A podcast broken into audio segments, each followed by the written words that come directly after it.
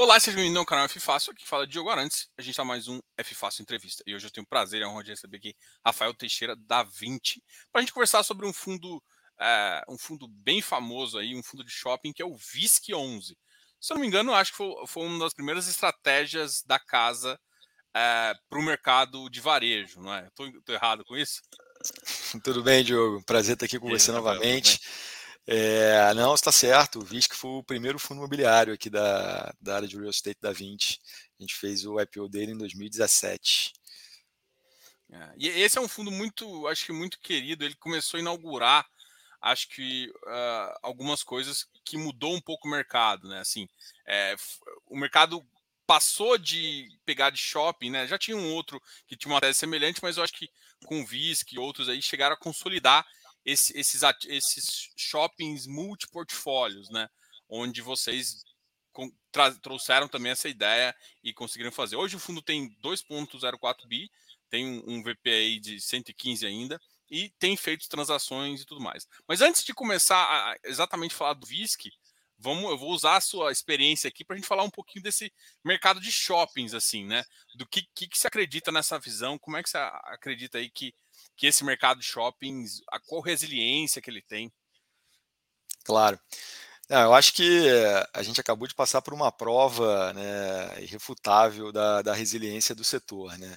É, se parar para pensar, é, dois anos atrás exatamente, né, junho de 2020, a gente estava num cenário inimaginável é, para o segmento de shopping né, antes da pandemia. Nunca ninguém poderia imaginar que num cenário de estresse seria possível um cenário de estresse onde é, os ativos é, fossem ficar fechados durante dois meses, né, e depois com uma série de restrições de funcionamento, de horário, de segmentos e tal. Ninguém passou, ninguém não passava pela cabeça de ninguém que isso seria possível.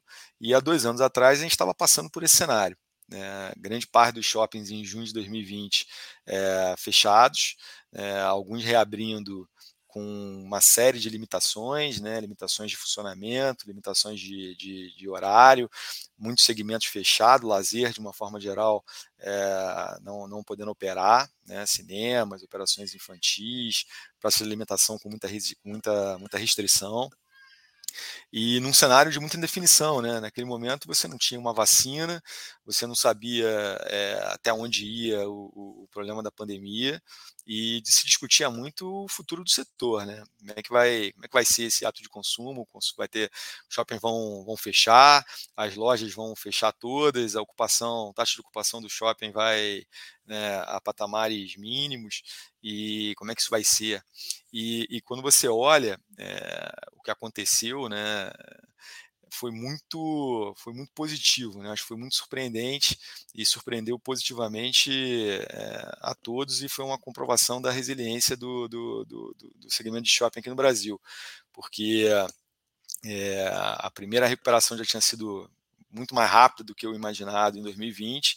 A gente teve uma segunda onda, né, início de 2021, que novamente é, gerou fechamento dos ativos, é, e ainda assim é, depois que reabriu, é, os segmentos se recuperou novamente de forma muito rápida é, e em 2022 a gente tem, tendo, tem tido resultados excepcionais e muito superiores também às expectativas, onde todos os indicadores operacionais estão já em níveis superiores a, a, ao pré-pandemia.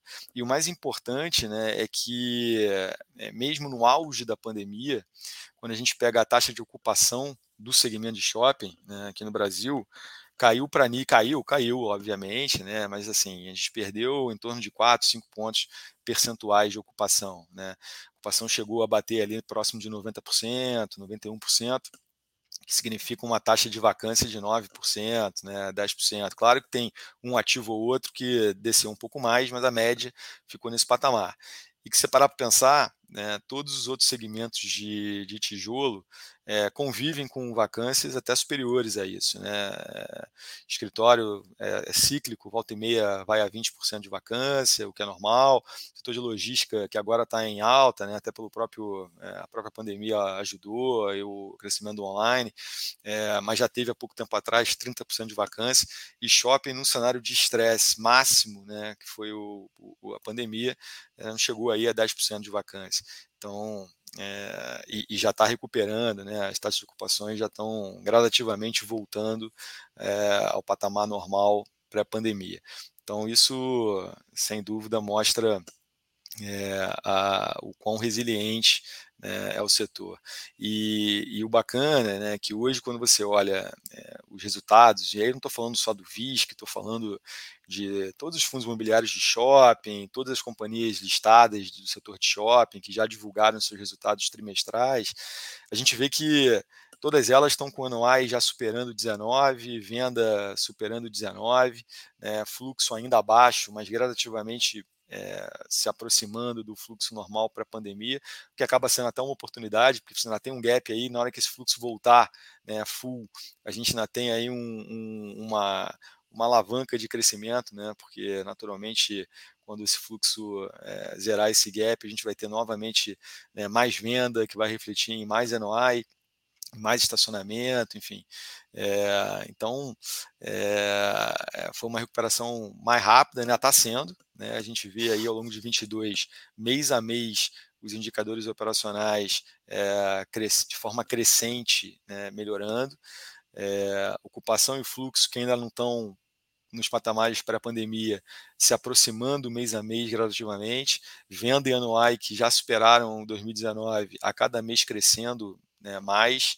É, e o bacana é que é, isso vem com uma inadimplência e desconto já também em patamares super controlados e, e iguais ou até eventualmente mais baixos do que a gente tinha em 2019, né, o que mostra que é um crescimento que está é, sendo construído numa base sólida. Né.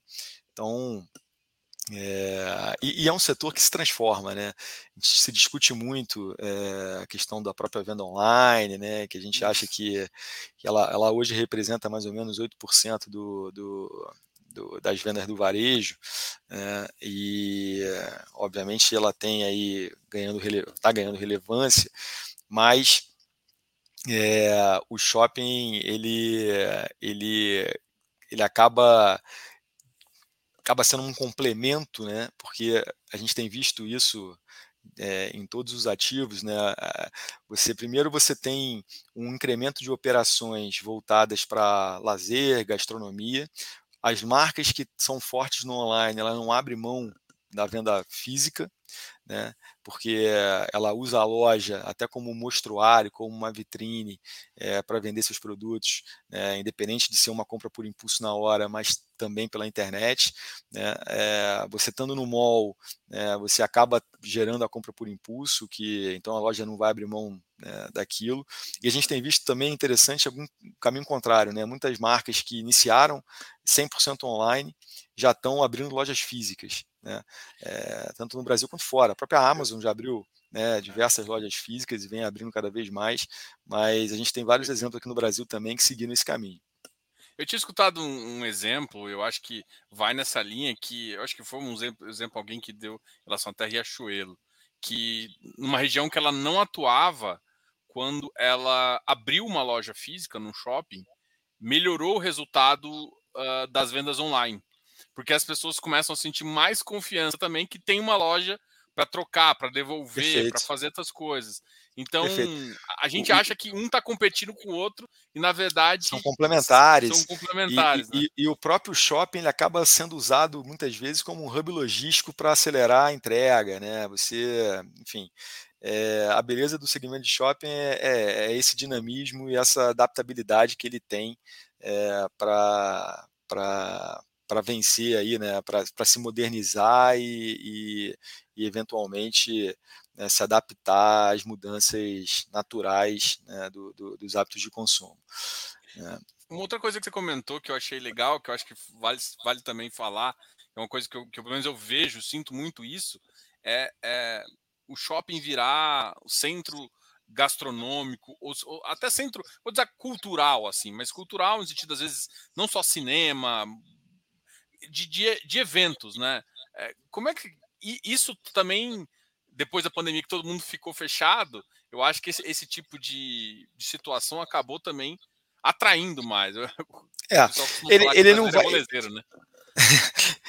é, a gente acho que o, o, brasileiro ele é um povo agregador, né? Ele gosta da, da, da, social, ele gosta de encontrar as pessoas, gosta de confraternizar, gosta de, de encontrar os amigos, enfim, comemorar. Essa, essa relação humana aqui no Brasil é muito forte. E o shopping ele é naturalmente um, um ponto de encontro né, para todas as idades, né, para os adolescentes, né, para os adultos, enfim. Então, ele não vai nunca virar um, um centro gastronômico só. Né, ele vai ter sempre o, o, o, a transação comercial, a, né, as lojas, a, a, compra. Mas é, esse caminho de, de é, reforçar a parte de lazer no shopping, e aí a gastronomia entra dentro do lazer de uma forma mais ampla, né? isso está acontecendo. E, e, é bom que aconteça, né? Porque é mais uma, um ponto aí de, de, de fortaleza que garante sempre a, a, a presença das pessoas no, no, ativo, né? É um lugar onde ela vai não só consumir, mas ela vai se divertir, né? E vai se, e vai se alimentar, e vai encontrar as pessoas, vai ter ali uma experiência completa é, no mesmo ambiente, né? Com, com, então, acho que é, é, um pouco por aí, sim. Antigamente, o, os ativos eram muito voltados apenas para venda, né? para venda, né? para compra. Você ia lá numa loja, comprava, tal, não tinha muito o que fazer, acabava de comprar, você ia embora. Hoje isso não acontece. Hoje você pode passar o dia no shopping, você vai ter atrações, vai ter eventos, vai ter restaurante para almoçar, vai ter, enfim, lugar para deixar os seus filhos brincarem, vai ter um rooftop para ver o pôr do sol ou te oferecendo ali um, um, um show musical ou uma opção de, de, de comida para você né, encontrar os amigos e fazer um happy hour e por aí vai. Né? Então, isso, isso reforça mais ainda o, o, o segmento. Legal. É, em 2019, assim, e 2020, 2000, os anos da pandemia, 2020 2021, quais foram os níveis que chegou, não só de vacância, mas em termos de desconto, né? Eu acho que acabou sendo difícil para todo mundo, né?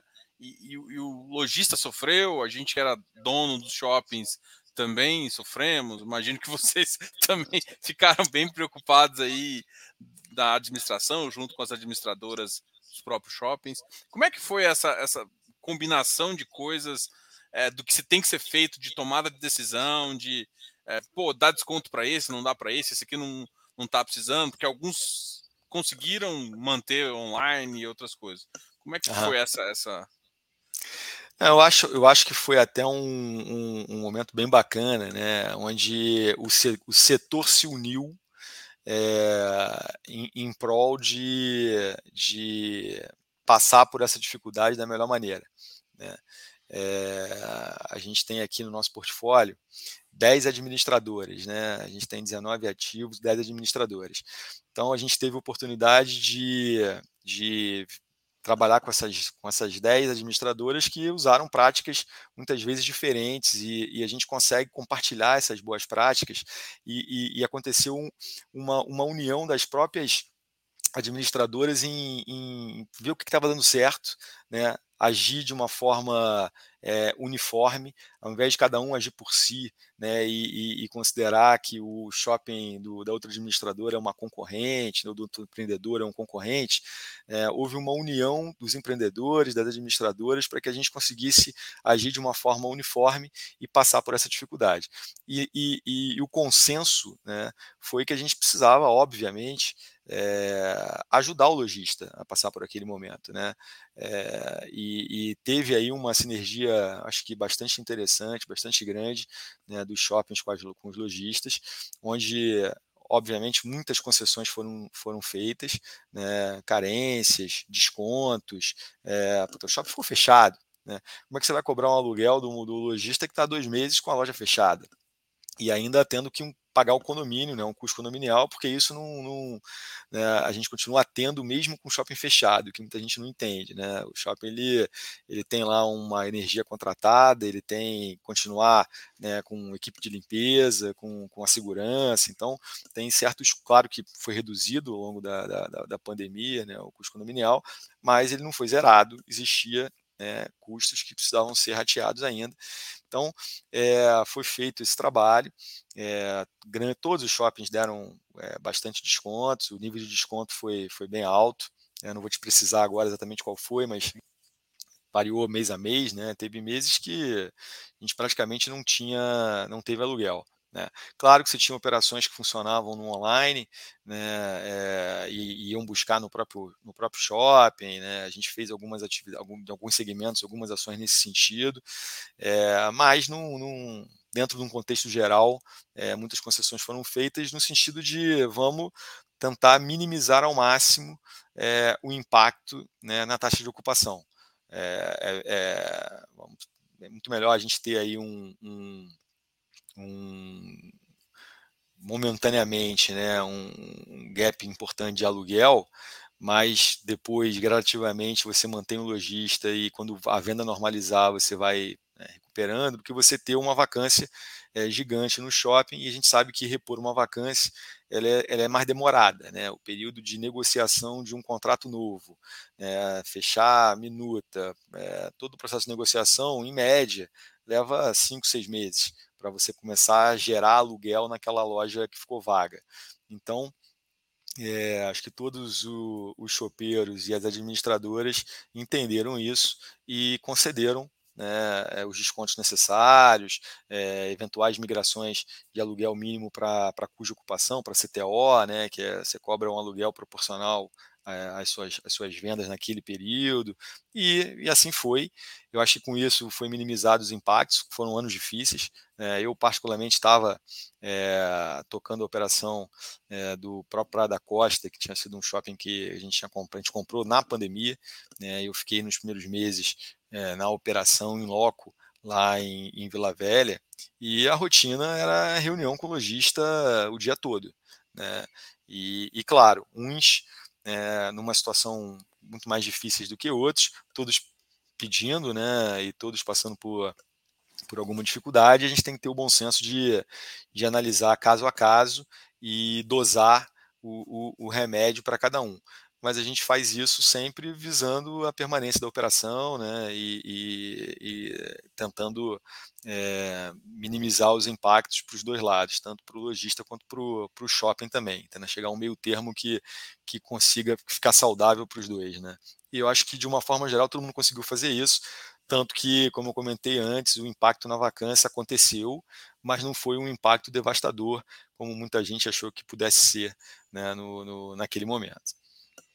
Legal. Eu vou até compartilhar aqui o, o último relatório de vocês, é, até para entrar no, no, na questão, é, perguntar em relação ao NOI, por exemplo. A gente vê que o NOI já está muito próximo de é, 2019, né? Que eu acho que é o que é a referência mais normal que a gente tem nos últimos tempos. Então a gente tem uma referência de NOI e as vendas vêm cada vez mais aumentando. Então, a, ainda tem-se um desconto importante em relação a, a, Ou importante não, mas um pouquinho de desconto em relação àquela taxa mínima ali. Como é que está sendo eh, essa visão assim? Porque e outra, e, e quanto isso é importante né, nessa recuperação? Por exemplo, as vendas, o quão importante a gente tem que pesar as vendas nessa avaliação, né? Quando eu vou avaliar o shopping, qual, qual os dois segmentos? Eu sempre olho, eu gosto de olhar talvez os dois, né? O NOI para ver se se está vindo receita para mim, né? Receita, o net, o net como um todo, né? Se está vendo receita líquida. E, e as vendas, se, se a gente está conseguindo chegar num ponto é, tão bom quanto, ou melhorando para cada vez para ser menos impactado pelo, pelos custos e outras coisas. Não, bacana. É, cara, a venda é um indicador crucial da saúde do, do, do shopping, né? Eu acho que é, na hora que você tem aí o, o, uma venda saudável para o lojista, é, tudo funciona. Né? O de ocupação dele dentro do, de um patamar saudável é o que faz ele conseguir pagar o aluguel, né, pagar o condomínio é, e, e, eventualmente gerar um aluguel complementar. Então, a, a base do, do, do, bom funcionamento do shopping é a venda. E, e, esse é um indicador que tem sido muito positivo ao longo dos últimos meses. A gente vê as vendas de 2022 superando as vendas de 19, né, em patamares de dois dígitos, e principalmente gradativamente, mês a mês, ao longo de 22, crescendo mais. Né, o que faz com que o custo de ocupação do lojista gradativamente vá baixando, a gente consiga a gente, tá, a gente vem conseguindo né, é, repassar o, o, o, ajuste anual pela inflação, e que a gente sabe que a inflação está né, tá num patamar alto, mas tem sido possível repassar essa inflação porque a venda vem crescendo é, mês a mês é, em patamares superiores. Então, é, é, é, crucial. No relatório, é até bom explicar, né, a gente olha aí os indicadores de anual e venda por metro quadrado, e aí quando você compara com, com os anos anteriores, existem distorções de base, né, porque o, o portfólio do fundo ele muda, é, o portfólio de 22 não é o mesmo portfólio de 19. Então, é difícil fazer essa comparação, é, ela não é uma comparação justa. Então, a gente sempre coloca também, é, não no gráfico, mas no, no texto, o que, que, seria o crescimento olhando os mesmos shoppings de 2019, na mesma participação que a gente tinha em 2019, para poder fazer a comparação. E aí você cresce mais. Né?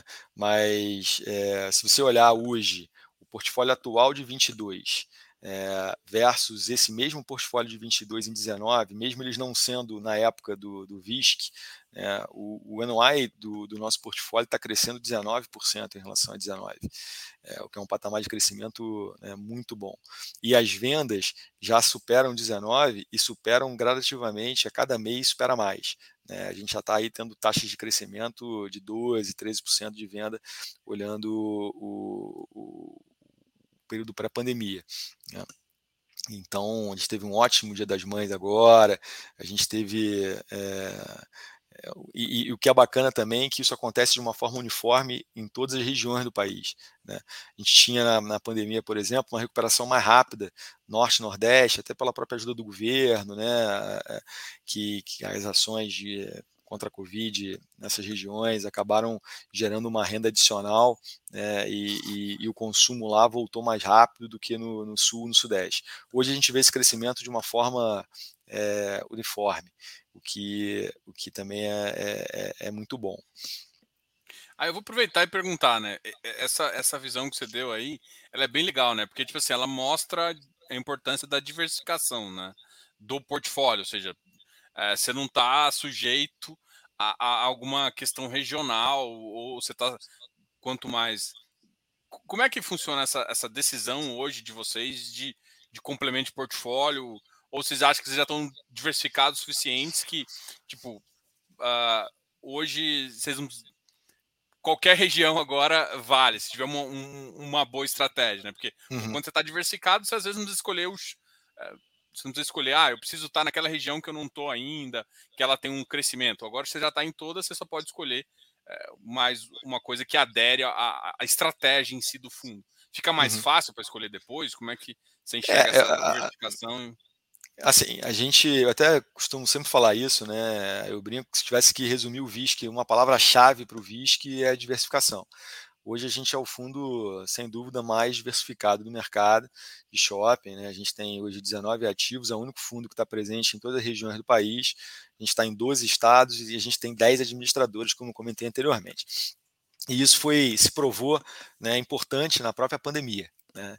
É, justamente por isso. A gente tinha é, shoppings em áreas de norte e nordeste que recuperaram muito mais rápido e compensaram o, na época Rio, São Paulo, por exemplo, que estavam com, com, com, uma dificuldade uma maior, maior né? é, uma restrição maior.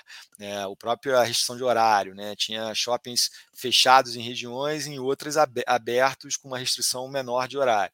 É, outros com, com, com lazer mais restritivo, outros com menos, menos restrições. Então, você ter essa diversificação, você fica mais protegido né, num cenário de crise como, como que a gente passou. É, mas, assim, atualmente, é, o fundo já tem, como você mesmo colocou, né, mais de 2 bi de patrimônio e 19 ativos e presença em todas as regiões. Então, a gente hoje é, olha para futuras aquisições de forma olhando projeto a projeto. Né? É, pontualmente a gente analisa aquele projeto, a gente não tem nenhuma restrição geográfica, é, a gente naturalmente vai buscar sempre é, regiões que tenham, né, cidades que tenham um, um que comportem, mil, comportem um shopping, né, acima de 300 mil habitantes, que tem uma área de influência né, forte, então a gente tem as regras né, não são restritivas, mas que é o nosso está dentro da nossa tese de investimento, mas não existe uma restrição geográfica. É, a gente olha oportunidades em todas as, todos os estados e todas as regiões do país. É, eu tenho uma pergunta assim, que é, é no sentido, tipo assim, hoje a gente vê os resultados bem melhores dos shoppings, mas é, e não é, não é só pelo preço, porque eu acho que está muita coisa descontada, mas você acha que o investidor ainda está um pouco, sem esquecer de preço, ainda tem aquela, aquela, uh, aquele susto que ele tomou ali de 2020? Você acha que ficou algum resquício de susto? Ou o que está hoje no preço é muito mais uma taxa de juros alta que pode justificar ou não uma má precificação? Ou, ou não? Ainda como é que você enxerga hoje os shoppings, né? A visão do, dos investidores em relação aos shoppings? Não, é, já está tranquila ou, ou você acha que ainda tem um resquício ainda de dúvidas, né, em relação a, a, ao que pode acontecer? Uhum. É, eu acho que assim existe uma, uma insegurança não com o setor de shopping em si. Eu acho que existe uma, uma insegurança com o cenário macro Brasil, né? A gente está num período inflacionário onde é, a gente até antecipou o movimento em relação ao resto do mundo de subida de juros e a gente subiu né, de forma muito rápida. Isso, obviamente, afeta é, na, na, na, carne o fundo imobiliário, né, porque você, a pessoa física normalmente compara com, com Selic, né, juros de curto prazo e, e com opção de renda fixa no, no, no curto prazo. Então, isso bate direto na cota. Se eu pegar hoje os fundos de tijolo, né, estão todos desconto em relação às suas cotas patrimoniais, e isso não é uma prerrogativa só de shopping, né? todos os setores de tijolo, escritório, logística, renda urbana, enfim, é, a grande maioria hoje tem desconto em relação à cota patrimonial, e o que acaba gerando uma oportunidade enorme de entrada. Né? É, quem tem renda disponível hoje para investir você tem um ponto de entrada excelente. Você tem hoje yields em shopping center que historicamente você não via.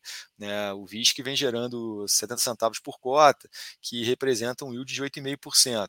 Shopping, é, historicamente, é, tinha yields é, abaixo dos outros segmentos, até porque o shopping ele não cresce só pela inflação em geral. Né? Você tem linhas de receita que te apresentam crescimento real.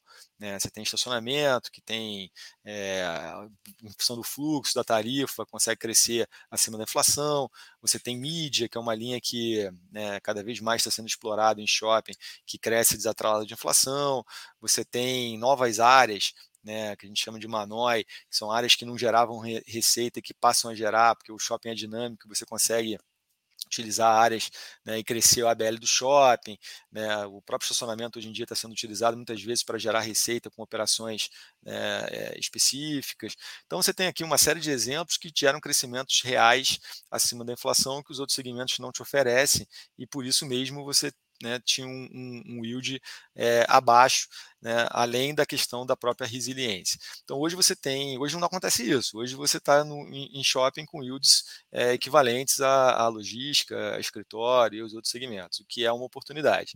Né? E os indicadores operacionais, pegar o FFO né, do, do, dos, dos shoppings, é, eles estão gerando um resultado operacional excepcional, né, excepcional, o que permite até comentei que o VISC está tá, tá gerando, está é, tá distribuindo né, esse yield de 8,5, 70 centavos, mas o yield gerado, o resultado gerado está sendo superior.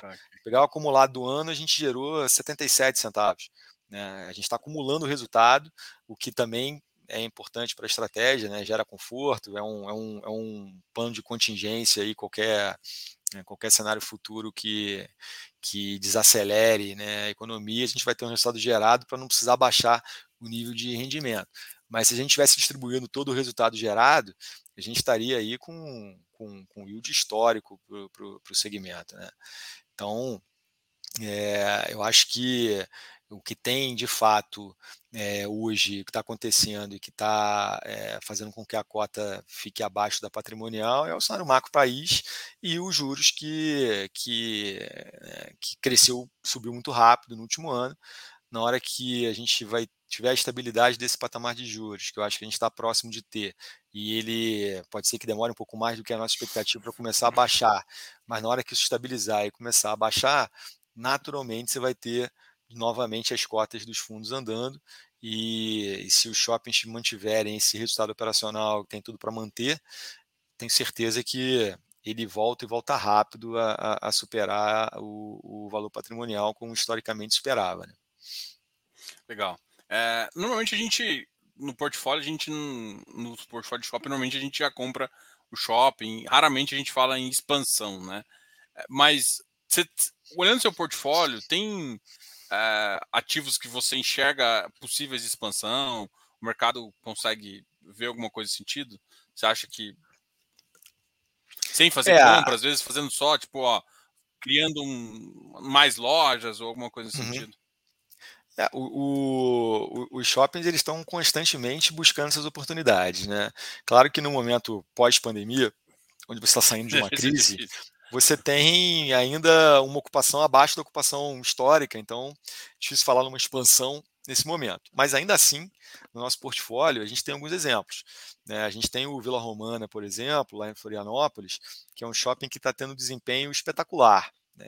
Ele cresce é, quase 30% em anuai, ele cresce 50% em venda versus 19%, ele está com, com ocupação já superior ao que ele tinha em 2019, fluxo praticamente em linha. Então é um shopping que tem tido um resultado é, espetacular e que tem já uma expansão prevista né, para o segundo semestre agora de 22, onde a gente vai criar um novo piso de lojas ancorado, com, com mais 20 lojas satélites. Então, isso nesse, nesse ativo específico está previsto.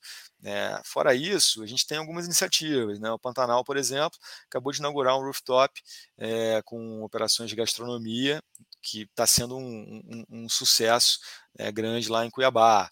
Né? É, e, e, assim, áreas menores, onde você vai buscando incremento de ABL, isso certamente é, faz parte do dia a dia de todos os shoppings estarem vislumbrando essas oportunidades e, e, e tentando é, rentabilizar mais o ativo através de, de, de aumento de ABL. Legal. Uh, vou, vou, fazer uma pergunta aqui, que inclusive é do. Uh, eu tinha visto aqui, mas é sobre a questão da alavancagem, que a gente estava perguntando também, né? Eu, vou mostrar que vocês deixam também no relatório aqui. Ah, hoje o fundo tem, tem hoje algumas obrigações com crise e tudo mais. Como é que você avalia as obrigações em relação à geração de caixa do fundo? E também pensando em novas aquisições, você acha que hoje em dia o fundo tem, tem espaço para para ainda ter uma alavancagem maior? Como é que você avalia essa, essa questão? Uhum. É, a alavancagem do VISC hoje ela está em torno de 19% dos ativos. Né? A gente entende que é um patamar ainda saudável. É, a alavancagem é uma ferramenta que a gente tem né, para crescer, para fazer aquisições, e ela sendo bem feita, ela ajuda né, na, na, rentabilidade do, do, do fundo. É, a gente não tem a, a a, a, ideia de crescer, de aumentar esse percentual de alavancagem. Já acho que a gente está no nível saudável, deveria manter esse nível, né, o que significa que aquisições futuras deveriam estar tá sendo feitas com esse teto de, de, de alavancagem.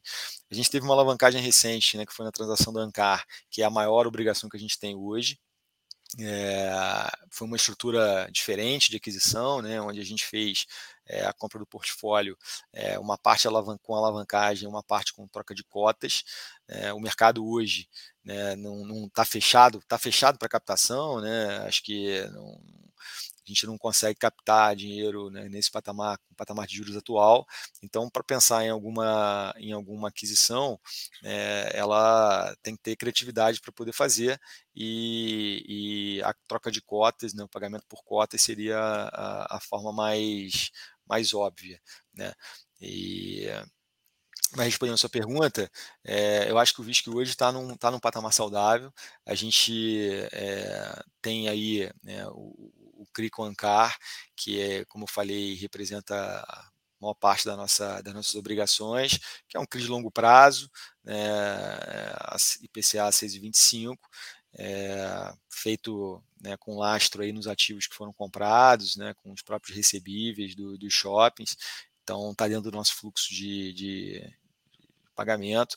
As obrigações, a gente tem uma parcela do Prada Costa, né, que está previsto a última parcela do preço para setembro de 2023. Vocês terem uma ideia, a gente até antecipou o pagamento dessa parcela agora em setembro de 2022. A gente já fez o pagamento dela é, no mês passado, em maio, né, porque a gente, a gente tinha é, esse caixa disponível para fazer, um carrego em CDI que nesse momento está alto, então para não ter a despesa financeira sendo é, acumulada até setembro, a gente preferiu antecipar esse pagamento, já resolveu essa parcela, e ficou uma parcela pendente para 2023 que, que a gente tem aí como obrigação. Né? Fora isso, a gente tem CRIs antigos e, e já com saldo devedor bem mais baixo, né? a gente já fez alguns pré-pagamentos também no passado, né? que estão ali, é o CRI do Granja e do, do portfólio que a gente tem junto com o PSP. Então, é, eu diria que hoje a gente está tranquilo com relação à alavancagem, mas não pretende aumentá-la. Acho que essa é uma, essa é, uma, é a mensagem principal. É, você, olha, você olha as dívidas aqui, eu acho que até a gente vê o pessoal que está tomando dívida agora, está com dívidas muito. A, a Ancar. Mais altas, né? Muito mais alta. Algumas aqui dá até, porra, 100% CDI, apesar de hoje o CDI tá alto, mas são, são dívidas bem tranquilas. A 94, 985 mais TR são, são é, dívidas hoje tá que... zerada, né? Então. Ficaram, ainda tá zerada e você tem. E você tem uma, você tem uma taxa muito maior hoje. Então, realmente, você não tem uma questão. A questão é que 80% também da, da Ancar aqui. Que é. é um. Que é um ativo interessante. É, uma, uma pergunta aqui do pessoal é a questão em relação a a ser majoritário, até do Igor aqui, Serafim. É, qual a estratégia do VISC em um empreendimento? Ser majoritário, porcentagem mínima estratégica. E eu acho que até isso tem um relatório também, assim, falando. Hoje, vocês, é, a maior parte de vocês são minoritários, né? Uhum. É, isso faz parte da nossa tese de investimento, né? Um dos pilares é, é a flexibilidade de aquisição.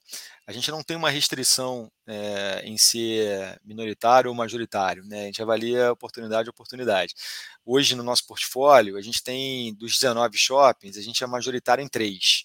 Né? A gente tem 100% do Prudem, que é um ativo lá em Presidente Prudente, que está tendo resultados também espetaculares aí de, de crescimento. É, a gente tem quase 100%, não chega a ser 100% do Prada Costa, né, em Vila Velha, que foi essa transação que eu comentei, que a gente fez durante a pandemia. É, então a gente tem ali em torno de 98, porque tem, tem sócios locais que tem 5% de um dos blocos do shopping. E a gente tem, veio né, na, na, no portfólio da Ancar, a gente foi com 100% do Maracanaú, é, lá em Fortaleza, e que é o shopping hoje que tem o maior crescimento em relação a 19 né, do nosso portfólio. A gente tem hoje o acumulado 2022 está crescendo 61% em relação a, a, a 2019. É, aliás, os dois maiores crescimentos do nosso portfólio vieram desse portfólio da Ancar. Um é o Maracanaú, como comentei, e o outro é o Porto Velho, que cresce 48% em relação a 19. É, então, esses três são, a gente é majoritário. Nos demais, a gente é minoritário. Claro que né, nos shoppings onde a gente é majoritário, a gente tem aí uma, uma interferência né, no dia a dia muito maior. É, a gente não atua direto, né, a gente não faz administração dos shoppings.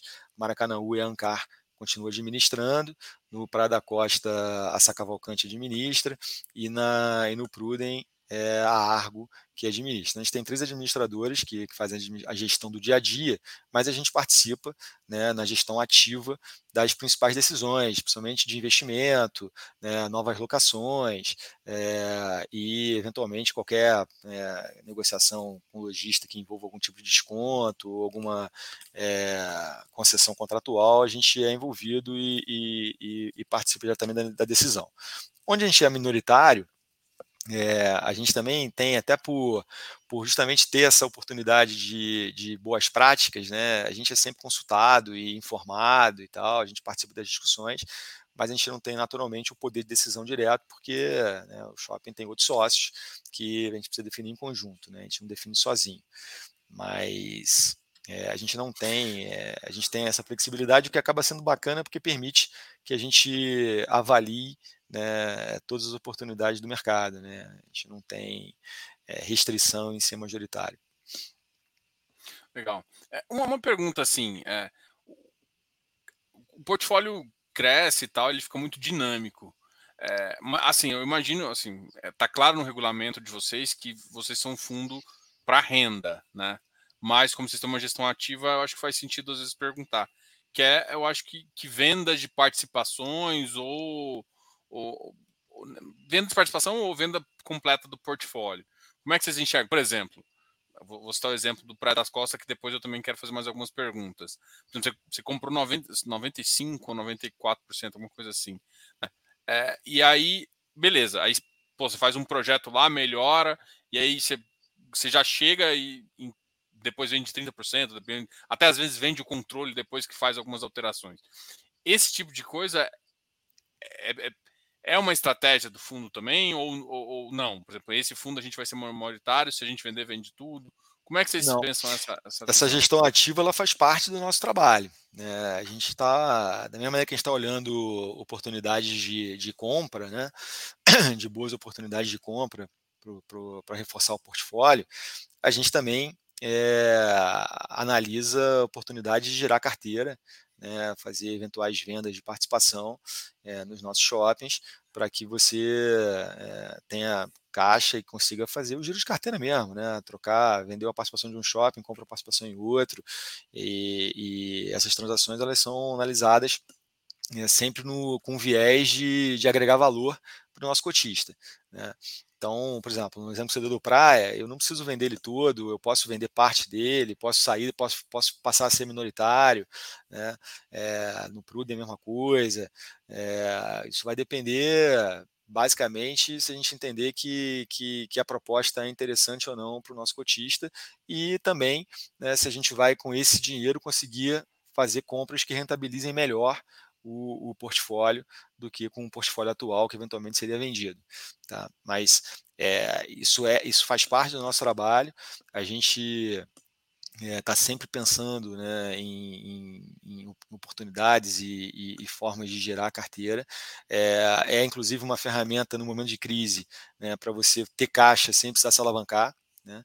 Então, o, a venda de portfólio, venda de, de stakes em shopping, né? você consegue, é, ao invés do ir, já que eu estou com a janela de captação fechada, eu não consigo captar dinheiro do mercado nesse momento, né, no, no, curto prazo, é, uma eventual venda poderia me dar a oportunidade de fazer uma aquisição né, girando o meu portfólio sem precisar é, de dinheiro novo. Né? Então, está sempre o nosso radar. A questão é, é fazer isso né, com, com, com viés de agregar valor para o cotista, que no fundo é o, é o nosso objetivo. Né? Claro. Vamos falar de algumas compras que vocês fizeram na pandemia, até para elucidar o pessoal de, de, como foram a estratégia, né?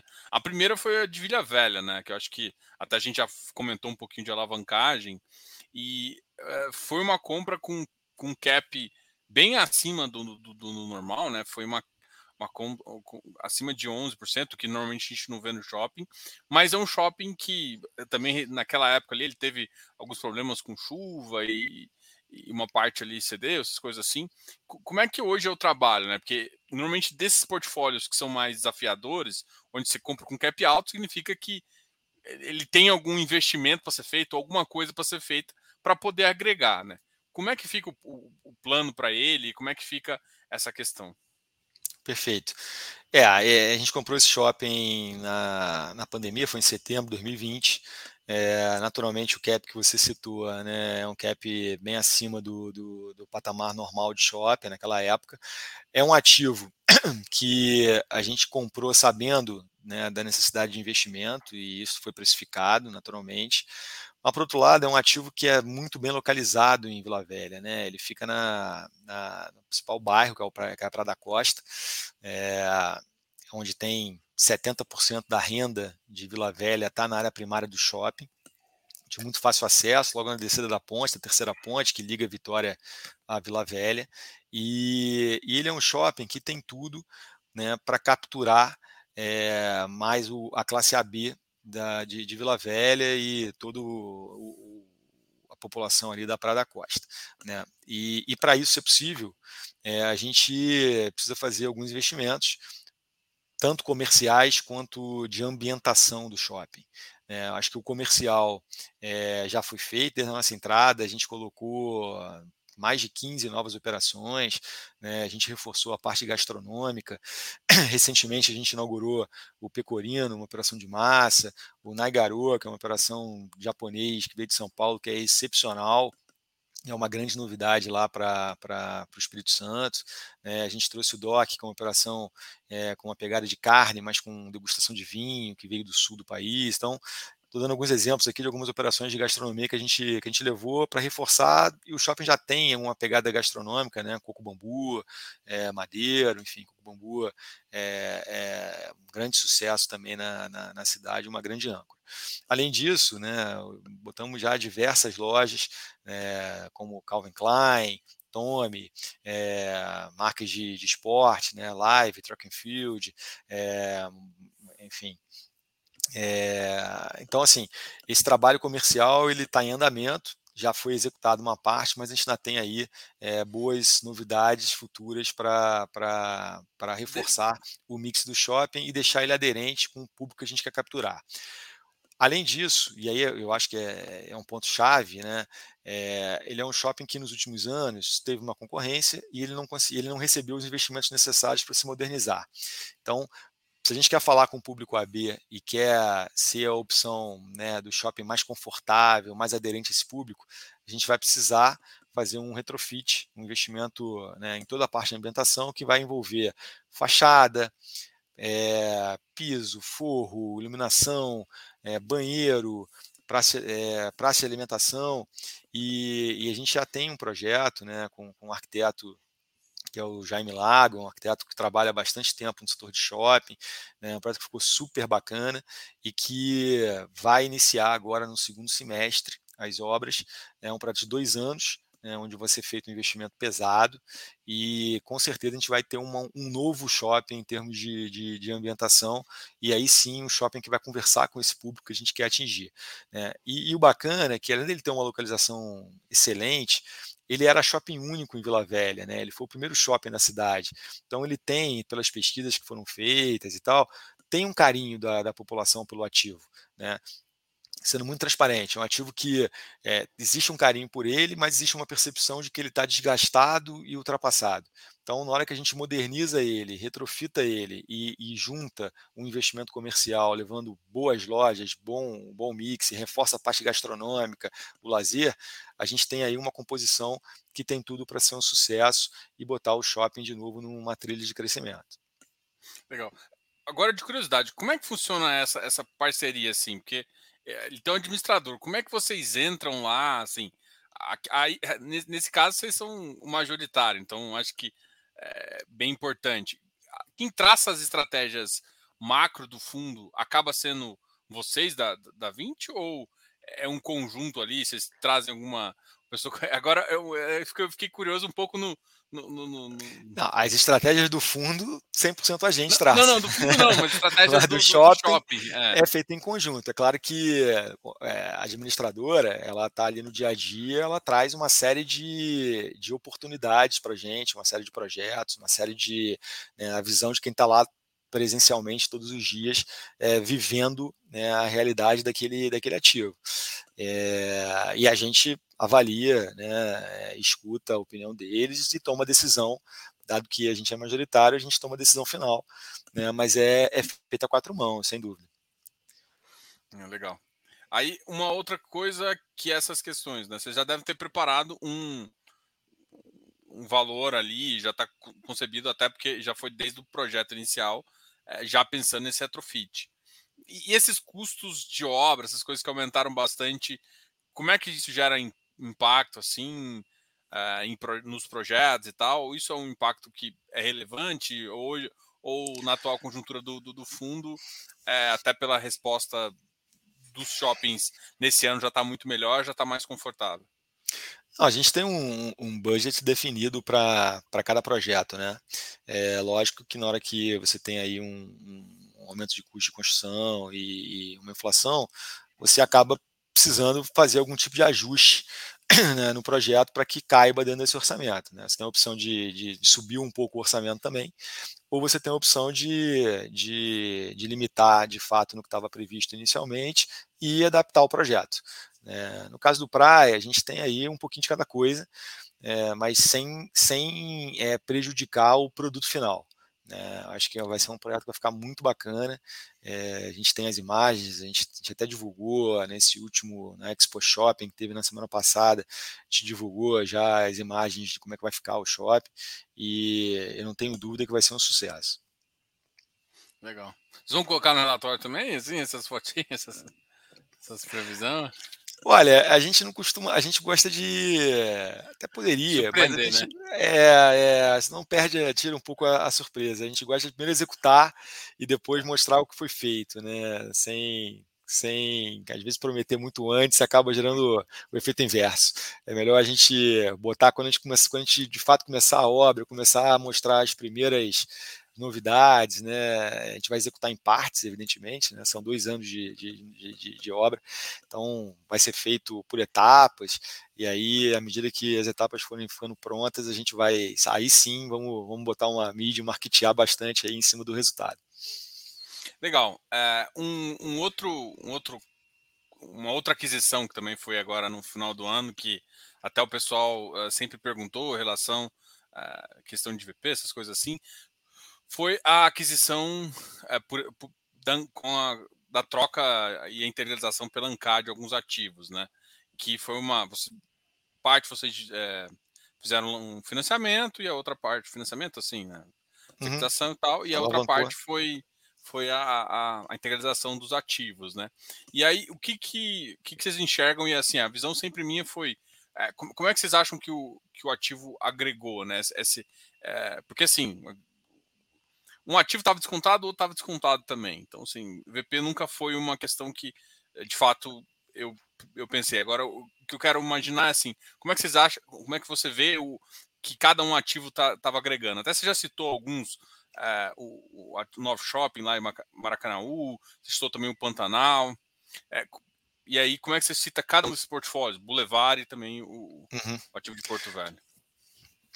É, eu, é, primeiro assim, é, uma das estratégias né, que, que, que o portfólio era interessante porque ele aumentava a diversificação geográfica do fundo. Né? É, a gente não estava presente no Centro-Oeste, por exemplo, que a gente sabe que é uma região, né, até pela, pelo agro, uma região forte, muita renda, e o Pantanal foi nosso primeiro shopping né, em, no Mato Grosso e no Centro-Oeste. Além disso, tinha o Porto Velho também, é um shopping dominante, um shopping é, único em, em, Porto Velho e que tem, uma, tem um potencial também de expansão e, e, e que faria tudo, faz todo sentido para a gente. Né? É, então, a diversificação já era um ponto. O outro ponto é que os shoppings eles têm, além do, de um bom desempenho, já vinham tendo um bom desempenho né, eh, operacional, quando a gente olha todos os indicadores, são shoppings em geral é, é, fortes, né? É claro que uns mais dominantes que os outros. Né? Acho que o Boulevard desse portfólio né, é, um, é um shopping mais desafiador, mas os outros três, quando a gente pega os indicadores de venda, no é metro quadrado, todos eles agregavam valor é, para o nosso portfólio, estavam acima da nossa média. É, e isso se provou né, nesses primeiros meses pós é, aquisição, se provou verdadeiro. Né? Como comentei, se pegar 2022 acumulado até a data, os dois maiores crescimentos são o Maracanã em relação a NOI, né, em relação a, a 19, são o Maracanãú e o Porto Velho, com crescimentos incríveis, né? O Maracanãú 60%, Porto Velho 48%. Então, é, isso mostra aí que, que de fato a gente estava certo no, no, na extração de valor desses shoppings e que ainda tem muito para extrair. Né? O, o, Pantanal, um shopping mais maduro, né, crescendo 11% acumulado versus 2019 e com projetos bacanas pela frente, como foi né, como citei aí, o próprio rooftop.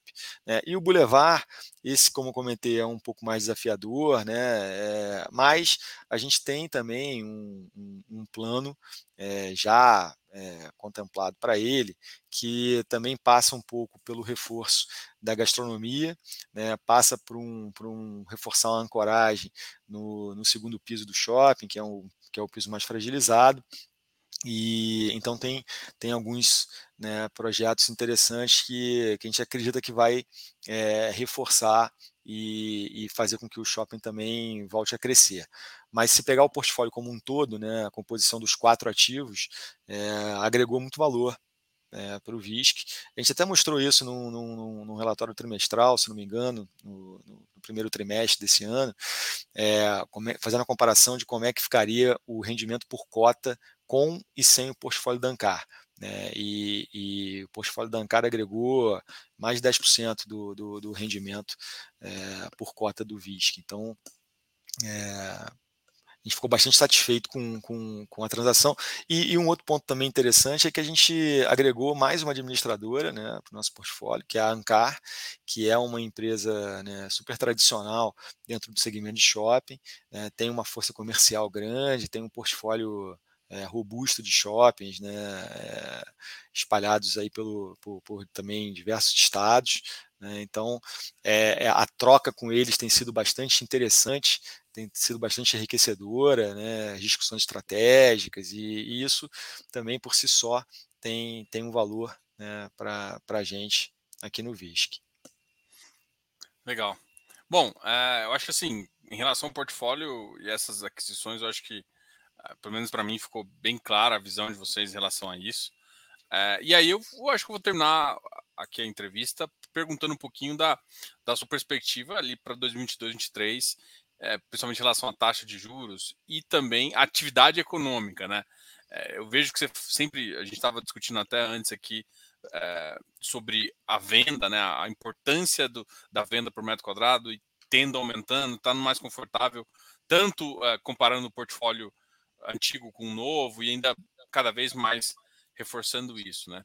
Essa atividade econômica com essa taxa de juros mais alto, puxando a atividade para baixo, isso gera algum, rece... algum receio em relação a, a portfólio, em relação a, a, a, mercado, né? Não nem portfólio, mas a mercado em si. Como é que tem sido isso, principalmente nos encontros de shopping aí? Uhum. Se o pessoal está ficando ainda um pouco de receio, diminuindo investimentos, essas coisas nesse sentido.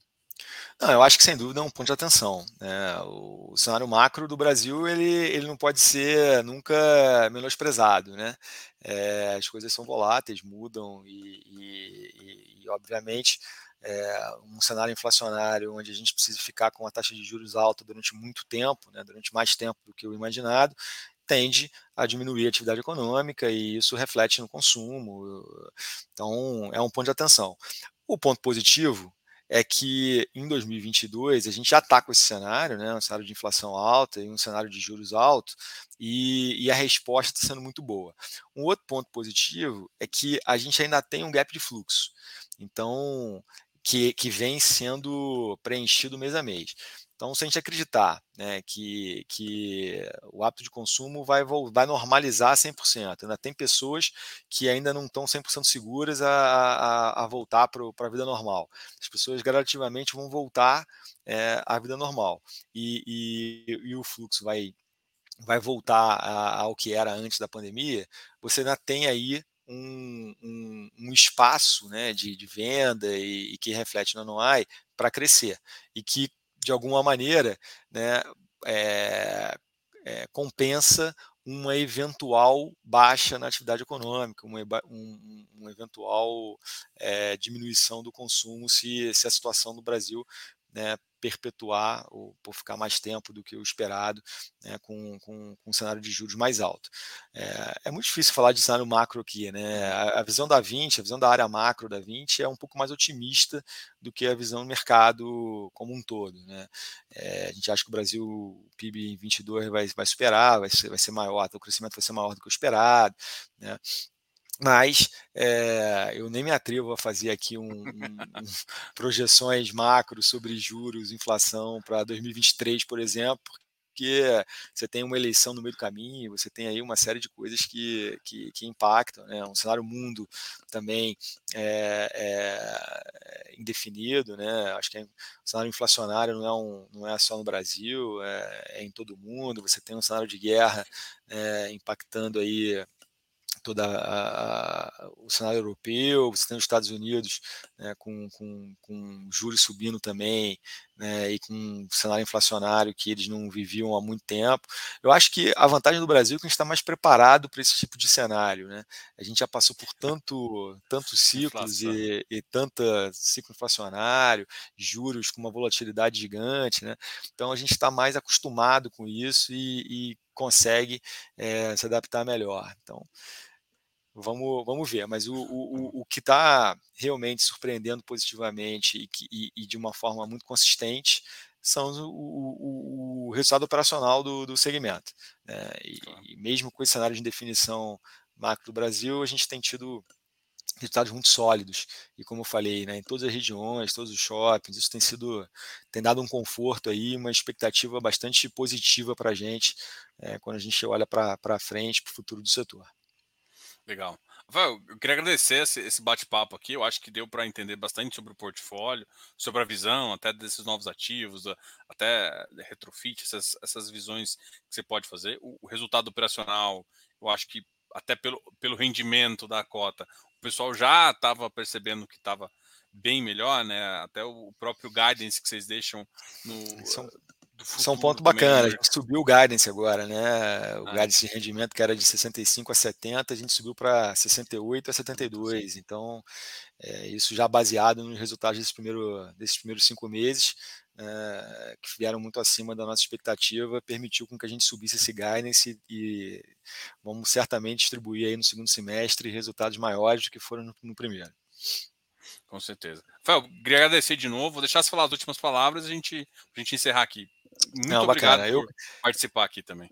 Eu que agradeço, agradeço aí pelo espaço né, que, você, que você cede aí para 20, de uma forma geral, e especificamente para o VISC, e eu estou à disposição, sempre que quiser bater um papo sobre o segmento, atualizar aí os resultados, eu estou à disposição para voltar aqui e a gente é, trocar essa ideia, tá bom?